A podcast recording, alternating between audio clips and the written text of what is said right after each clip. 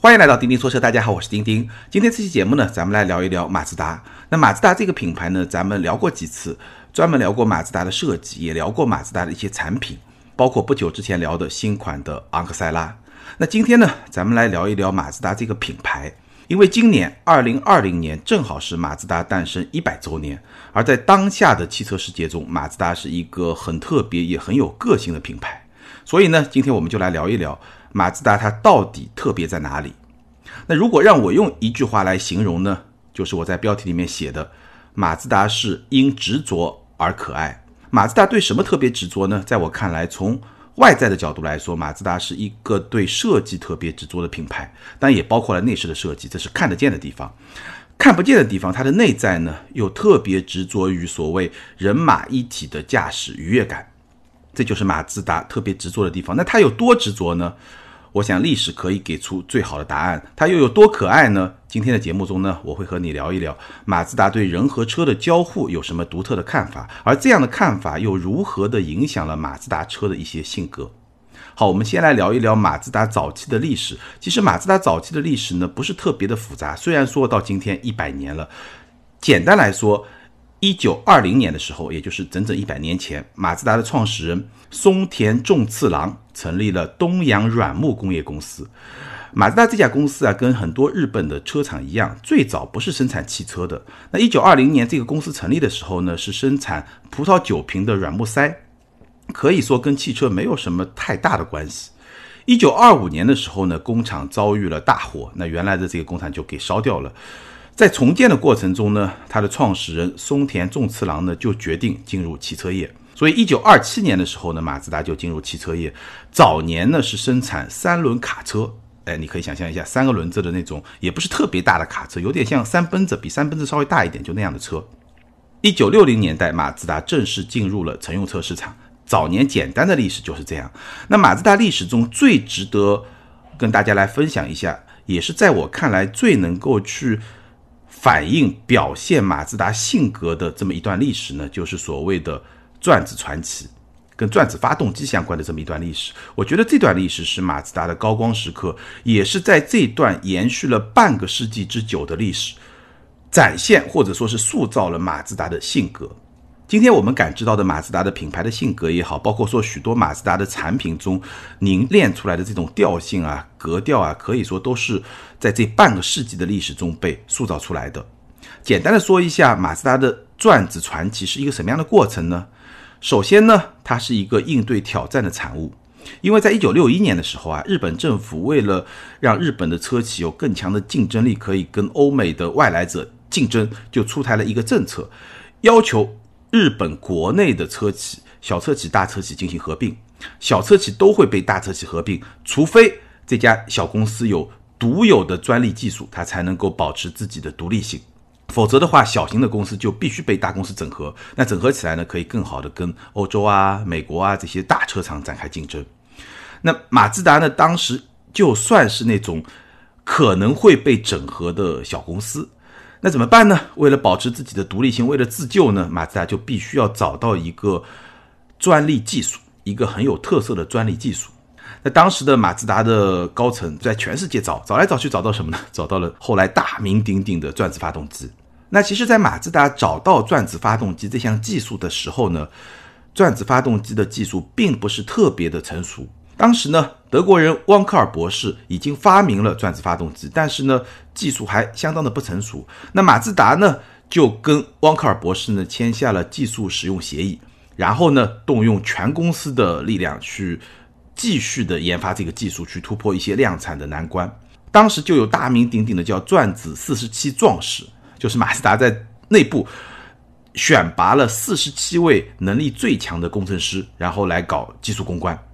到了一九六七年，首款搭载转子发动机的车型叫 Cosmo Sport 就问世了。当时这款车搭载的是一个双转子的发动机，每一个转子的排量是四百九十一毫升，那两个转子加起来呢还不到一升，最大功率达到了一百十马力，最高车速达到了一百八十五公里每小时。什么概念啊？给大家做一个类比吧。它的双转子发动机，我刚刚说了，加起来的排量还不到一升。最大功率一百十马力，相比之下，我们今天的本田的 1.0T 发动机，半个世纪之后的 1.0T 发动机，同样排量，最大功率不过是一百二十二马力。而且我们知道，本田的发动机一向是以同等排量、功率大而著称的。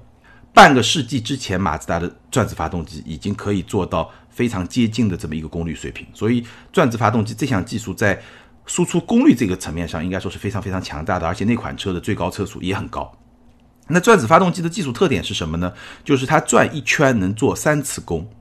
相比之下，活塞式的发动机呢，要来回往复两次才能做一次功，所以呢，转子发动机它的特点就是它的体积会比较小，它的排量比较小，但是它转速会很高，很轻松就能破一万转每分。然后呢，它的功率会比较大，这就是转子发动机的技术特点。那马自达在突破了转子发动机的技术之后呢，就打造了非常多的转子神车。大家印象最深的应该就是在头文字 D 里面的 RX 七。这个就是转子发动机的一款神车，当然它的后继产品 RX 八也是大名鼎鼎。包括说当时马自达就用转子发动机的这些赛车，在比赛中也取得了非常好的成绩。比如说，在一九九一年的时候，马自达的七八七 B 这款赛车就拿下了勒芒耐力赛的冠军，而且是亚洲的车企第一次拿下勒芒耐力赛的冠军，这也是非常非常的厉害。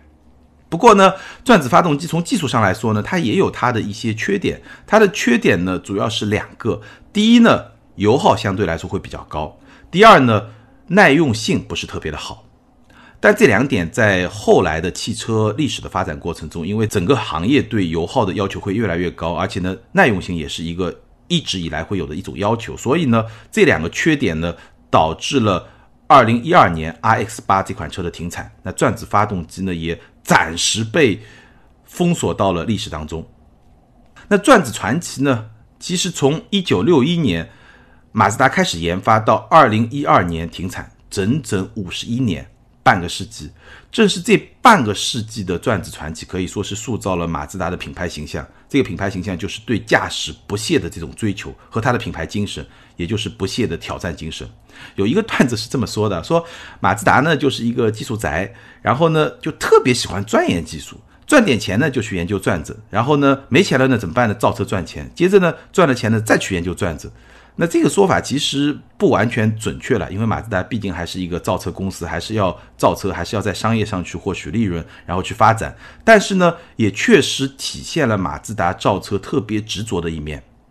那这种不懈的挑战精神呢，到二零一一年的时候呢，又演变成了创驰蓝天技术，也是这种不懈的挑战精神的一种产物。这项技术呢，实现了当时自然吸气发动机全球范围内首屈一指的高压缩比十三比一。我们待会来说，而明年要推出的创驰蓝天 X 技术，更是世界首次实现了汽油发动机压燃技术的量产。那这些其实都可以看作是不妥协、坚持走自己的路这么一种品牌精神的一个成果。我们待会展开去说。那最后说一下转子发动机未来。其实现在马自达还在研究转子发动机，所以未来转子发动机可能还会重生。只不过呢，从现在我们看到的一些消息来看呢，未来的转子发动机呢，很有可能是作为增程式电动车的发电机来使用。好，说完历史上的高光时刻，接着我们就来聊一聊今天的马自达在执着于哪些黑科技，他们又将给我们身边的马自达的产品带来什么？我觉得最重要的呢，可以跟大家分享三点。那第一点呢，就是创驰蓝天发动机。创驰蓝天发动机可以说是反映了马自达对自然吸气发动机的执着和坚持。应该说，在今天的汽车行业，涡轮增压发动机已经在很大程度上替代了自然吸气发动机。但是呢，从技术和结构上来说呢，自然吸气发动机有它不可取代的优点，主要就是动力输出的平顺性和线性。自然吸气发动机在动力输出的平顺性和线性方面有着天然的优势，但是呢，它也有它的缺点。缺点主要就是说，同等排量的自然吸气发动机动力会比较小，而同等动力的自然吸气发动机油耗会比较高。但是呢，马自达坚持认为，自然吸气发动机的缺点是可以用技术去克服的。一旦克服了它的缺点以后，它的优点又是不可替代的。这是马自达的坚持和执着。那他还真做到了。比如说，第一代的创驰蓝天发动机就通过实现了非常高的压缩比，就是我刚才说的十三比一，相比之下，普通的自然吸气发动机的压缩比是在十一比一左右，而涡轮机的压缩比是在十比一左右。那通过实现更高的压缩比，第一代的创驰蓝天发动机就实现了相对比较高的动力输出和相对比较低的油耗水平。尤其是站在第一代创驰蓝天发动机刚刚发布的二零一四年的角度来看，应该说这方面的优势还是会比较的明显。给大家举两个例子，比如说当年的马自达 CX 五。二点五升自然吸气发动机最大功率是一百九十六马力，而相比之下，本田 CRV 二点四升排量的发动机最大功率是一百八十六马力。那我们知道，本田的发动机本来就是以高功率著称的，而马自达的发动机呢还要再多十马力。再举一个例子，阿特兹的二点零升发动机是一百五十八马力，百公里油耗六点三升，而当年的帕萨特一点八 T。一百六十马力多了两个马力，基本上差不多，但百公里油耗要达到七点六升。也就是说，第一代创驰蓝天发动机刚刚发布的时候，它的动力水平相比涡轮增压发动机其实差距非常的小，而它的油耗表现会更好。这是第一代创驰蓝天发动机。那我们知道，马上还会有第二代的创驰蓝天 X 技术，那那个技术就更加的黑科技了。那第二个黑科技呢，就是创驰蓝天车辆架构。这个架构呢？最终营造出了人马一体的驾乘的愉悦感。那创驰蓝天车辆架构，它有一个理论或者说思想的基础是什么呢？是马自达对人车交互的一种独特的理解。马自达是从人的理想的步行的状态到车的理想的状态，从这么一个推导的关系来理解人和车的交互的。简单跟大家解释一下，所谓人的理想的步行状态是一个什么样的状态呢？人在走路的时候，很自然的、很放松的走路的时候，你的姿态是怎么样的呢？你的骨盆是直立的，然后你的脊柱呢保持一个很自然的 S 型，这样呢就能够很自然的接收来自地面的反作用力，然后你人体就能够很自然的去保持身体的平衡，这是人类最舒适、最不易疲劳的步行的状态。好，马自达就从这种人的理想的步行的状态呢，去推导出一个车的理想的状态。那车的理想的状态，从行驶这么一个层面来说，应该是怎样的呢？就是说，人在驾驶车辆的时候，你的身体的姿态应该是跟你在理想步行状态时是一样的，从而呢，能够去发挥与生俱来的这种人体自然的平衡能力。骨盆是直立的，脊柱一个自然的 S 型。所以这么一种状态呢，人的身体在驾驶的过程中呢，就会比较的稳定、舒适，不易疲劳。那么这么一种车的理想状态呢，也就是马自达一直在追求的人马一体驾乘愉悦的重要的组成部分。那怎么样来实现这种车的理想状态呢？从方法上来说是这样的，就是它要让来自底盘和悬架的能量可以非常平稳地传递给骨盆，从而来发挥人类自身的平衡保持能力。那这个里面的关键呢是“平稳”这两个字，这个需要一系列的技术来实现。给大家举几个例子来解释一下这个过程。首先呢，马自达有根据人体工程学原理设计的座椅，让骨盆能够保持一个稳固的直立状态，脊柱呢保持一个比较自然的状态。然后呢？马自达会去提升悬架弹簧上部和座椅连接部位的刚性，从而能够让能量的传输没有延迟，更加的平稳。再有呢，来自路面的作用力通过悬架传递到车身。传统的设计理念呢是尽量减少传递到弹簧上部的力量，而马自达的设计理念呢是在时间轴上让传递的力量更加的顺滑。这句话什么意思呢？就是说传统的理论让震动尽量少的传递到驾驶舱内，传递到驾驶员的这么一个身上，是这么一个想法。而马自达呢不是，这些震动可以传递给驾驶者，但是整个传递的过程，从时间轴上来理解的话，整个过程要更加的顺滑。这样呢，马自达认为人体就有一个自然的反应，所以整体呢就会特别的舒服。那这么一个理论呢，落实到具体驾驶的感受是一个什么样的感受呢？比如说新款昂克赛拉，我在节目里面也聊过，就它的感受是会保留比较丰富的路感，你能够感觉到轮胎、悬架的一些变化，路面状态的一些变化是有丰富的路感的。但与此同时呢，不会有非常强烈的冲击感和颠簸感，你会觉得，哎，这些路感是经过过滤的，很平滑的、很顺滑的传递到座椅，传递给你的身体。大概就是这么一种感觉，那这种感觉呢，我也是这次准备这个节目才找到了一个哦，它原来是这么来做，才能让你有这么一种感觉。再有呢，人对声音和振动状态的剧烈变化是特别敏感的。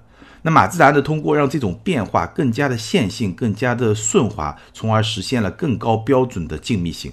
那这一点呢，其实我们聊新款昂克赛拉的时候也说过，新款昂克赛拉实际驾驶感受它的 NVH 的表现进步是非常非常显著的。那马自达怎么来做到这一点呢？就是通过让声音和振动状态的变化变得更加的线性、更加的平滑，从而来实现更好的静谧性。所以这几个方面的技术，就是创驰蓝天车辆架构，它这一整套通过去模拟。人的理想的步行状态，让整个车的状态能够去适应人的这么一个状态，就是说你在开车的过程中，就像你在走路的过程中那样，人体是一个非常自然、非常舒服的状态。那这样的话，你也就能够更好的感受到这种人马一体的驾乘愉悦，就整个驾驶的那种感觉是让你非常舒服、没有压力的这么一种状态。你可以说它是一组技术吧，对吧？一组黑科技带来的这么一种感觉。也是让马自达在主流品牌的驾驶感受、操控感受特别出色的一整套的这么一个技术基础。那第三点特别重要呢，其实我们也聊过，就是混动设计的二点零。马自达的设计，无论是外观还是内饰，其实都非常有特点。至少从我的角度来说，我觉得是我非常喜欢的一种设计，无论是外观还是内饰，尤其是到新款昂克赛拉的这么一个新产品的设计。其实也是反映了马自达对人车关系的一种独特的理解，因为可能在有些品牌那里，车子就是一个交通工具，今天来说就是一个越来越高效的交通工具，或者是一个越来越时髦的科技的玩具。但是在马自达这里呢，马自达其实是把车看作是我们身边像家人一样有生命的个体。这一点呢，我觉得除了刚才我们说的人马一体的这么一种驾乘的愉悦感受之外，设计也扮演了非常重要的角色。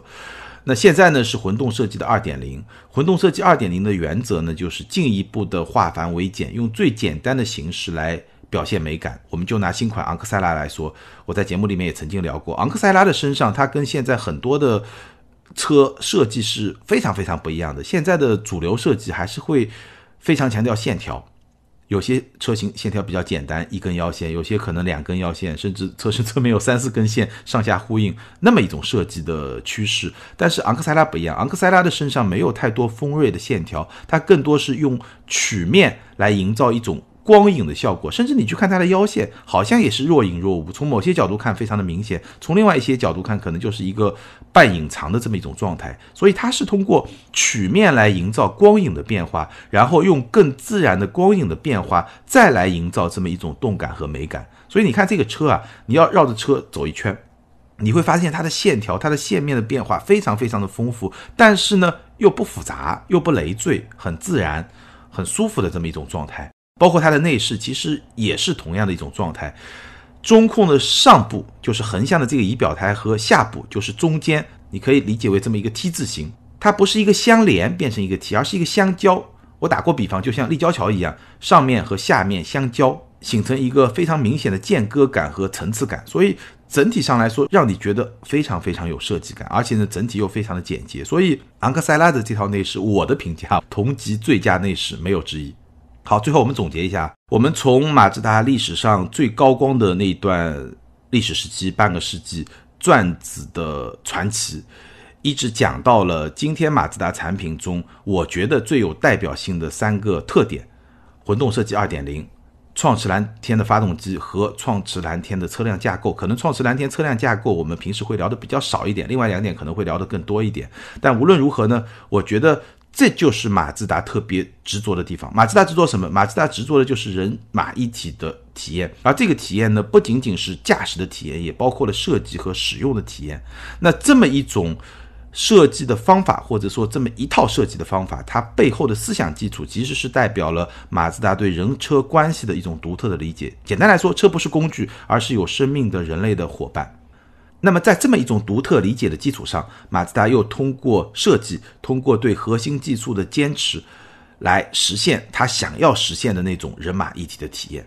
最终呢，在产品的层面呢，我觉得马自达的很多款产品，应该说都是主流品牌里面非常有感性魅力和温度的产品。好，以上就是我眼中的马自达，一个因执着而可爱的品牌。那今天的互动话题呢，请你来聊一聊你眼中的马自达是怎么样的。欢迎在评论区留言，把你的想法跟更多的听友和钉钉来进行交流和互动。还是那句老话，留言和评论永远都是对钉钉最大的支持。那每期节目呢，我们也会抽出两条留言，送出我们的精美奖品。好，感谢大家的支持和陪伴，咱们今天就聊到这儿，下回接着聊，拜拜。